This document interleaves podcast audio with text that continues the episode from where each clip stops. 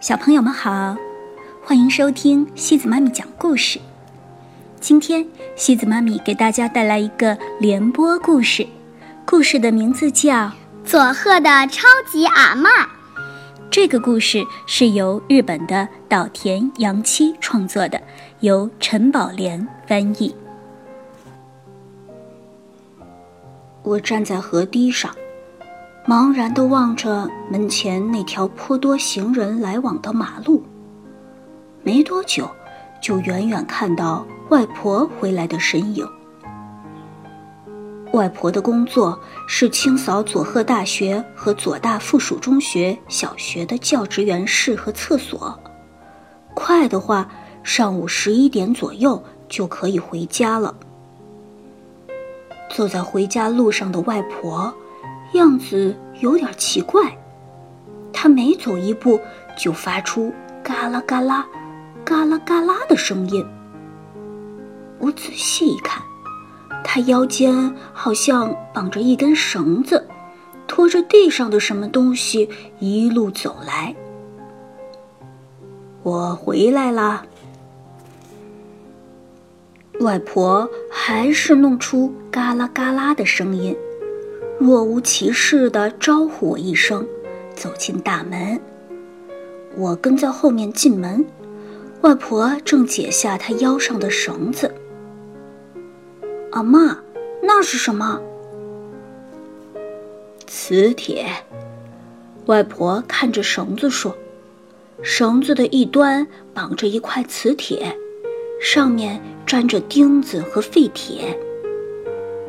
光是走路。”什么事儿也不做，多可惜呀！绑着磁铁走，你看，可以赚到一点外快的。赚到？这些废铁拿去卖，可以卖不少钱呢。不捡起掉在路上的东西，要遭老天惩罚的。外婆说着，取下磁铁上的钉子和铁屑，丢进桶里。桶里已经收集了不少战利品。外婆出门时，好像一定会在腰间绑着绳子。我简直看呆了。外婆真是能干，尽管从外表一点儿也看不出来。但这还不是最让我惊讶的事。外婆把钉子、铁屑都丢进桶子后，又大步走到河边。我跟在后面，奇怪外婆为什么看着河水微笑。赵广，帮我一下。他回头叫我之后，转身从河里捞起木片和树枝。河面架着一根木棒。拦住一些上游飘下来的木片和树枝。之前我到河边张望时，还在好奇那根木棒为何横在河里，哪里想得到是外婆用来拦截漂流物的法宝。外婆把木棒拦下来的树枝和木片晒干后当柴烧，这样啊，河水可以保持干净。我们又有免费柴火，真是一举两得呀！外婆豪爽地笑着说：“现在看来，外婆早在四十五年前就已经致力于资源回收利用了。木棒拦住的不只是树枝和小木块，上游有个市场，尾部开叉的萝卜。”畸形的小黄瓜等卖不出去的蔬菜，都被丢进河里，也都被木棒拦住了。外婆看着奇形怪状的蔬菜说：“开叉的萝卜切成小块，煮出来味道一样；弯曲的小黄瓜切丝儿用盐腌一腌，味道也一样啊。”是这样，还有一些果皮受损的水果。也因为卖相不好而被丢弃，但是对外婆来说，那些只是外表差一点而已，切开来吃，味道一样。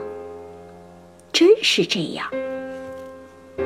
就这样，外婆家大部分的食物都仰仗河里飘来的蔬果，而且夏天时西红柿用河水冷藏着漂流下来更加好吃，甚至有时候会有完好无损的蔬菜飘下来。当时市场批发的蔬菜还沾满泥土。需要兼职的大妈在河边冲洗干净，通常都是十几个人一边聊天一边洗菜，总有人不小心手一滑，蔬菜就被水冲走了。还有，大白菜有点重，大妈洗完甩水时，即使没失手滑到水里，也总会有几片外面的叶子脱落掉进河里。每天，总有各式各样的东西顺流而下，被木棒拦住。因此，外婆称那条河是我们家的超级市场。他探头望着门前的河水，笑着说：“而且是送货上门，也不收运费。”偶尔，木棒什么也没拦到，他就遗憾地说。今天超市休息吗？外婆说，这个超市只有一个缺点，即使今天想吃小黄瓜，也不一定吃得到，因为完全要听凭市场的供应啊！真是无比开朗的外婆呀！别人家是看着食谱，想着要做什么菜。外婆是看着河里想，今天有什么东西呢？再决定菜单。外婆毕竟对那条河的情况了如指掌啊。有一次，飘来一个苹果箱子，里面塞满米糠，米糠上放着腐烂的苹果。我拿着斧头。打算把米糠倒掉，只留箱子当柴火时，外婆就说：“你先摸摸米糠里面。”啊！我心想：为什么？但还是乖乖地伸手去摸，里面竟然还留着一个完好无损的苹果。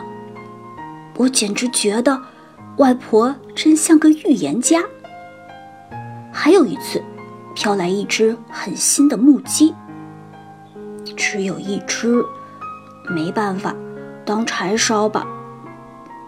我拿起斧头时，外婆又说：“再等两三天吧，另一只也会飘下来的。”我想，再怎么幸运，也不会有那么如意的事儿吧。可是两三天之后。另一只木屐，也就是木拖鞋，真的飘下来了，吓我一跳。那个人呐，掉了一只木屐在河里之后，一时还舍不得，但是过了两三天就会死心，把另外一只也扔了，这样你就刚好凑成一双了。外婆的智慧让我惊叹不已。在我亲眼看见外婆的生活方式后，更是体会深刻。但是，初见这栋房子时的不祥预感，仍然准确无误。我在广岛时虽然也穷，但在这里，我却沦为更低一级的赤贫阶层了。不过，也是一般人体验不到的一段。快乐岁月的开始。小朋友们，你们想知道昭广还发生了什么新鲜事吗？星期六晚上八点半，故事时光机不见不散哦。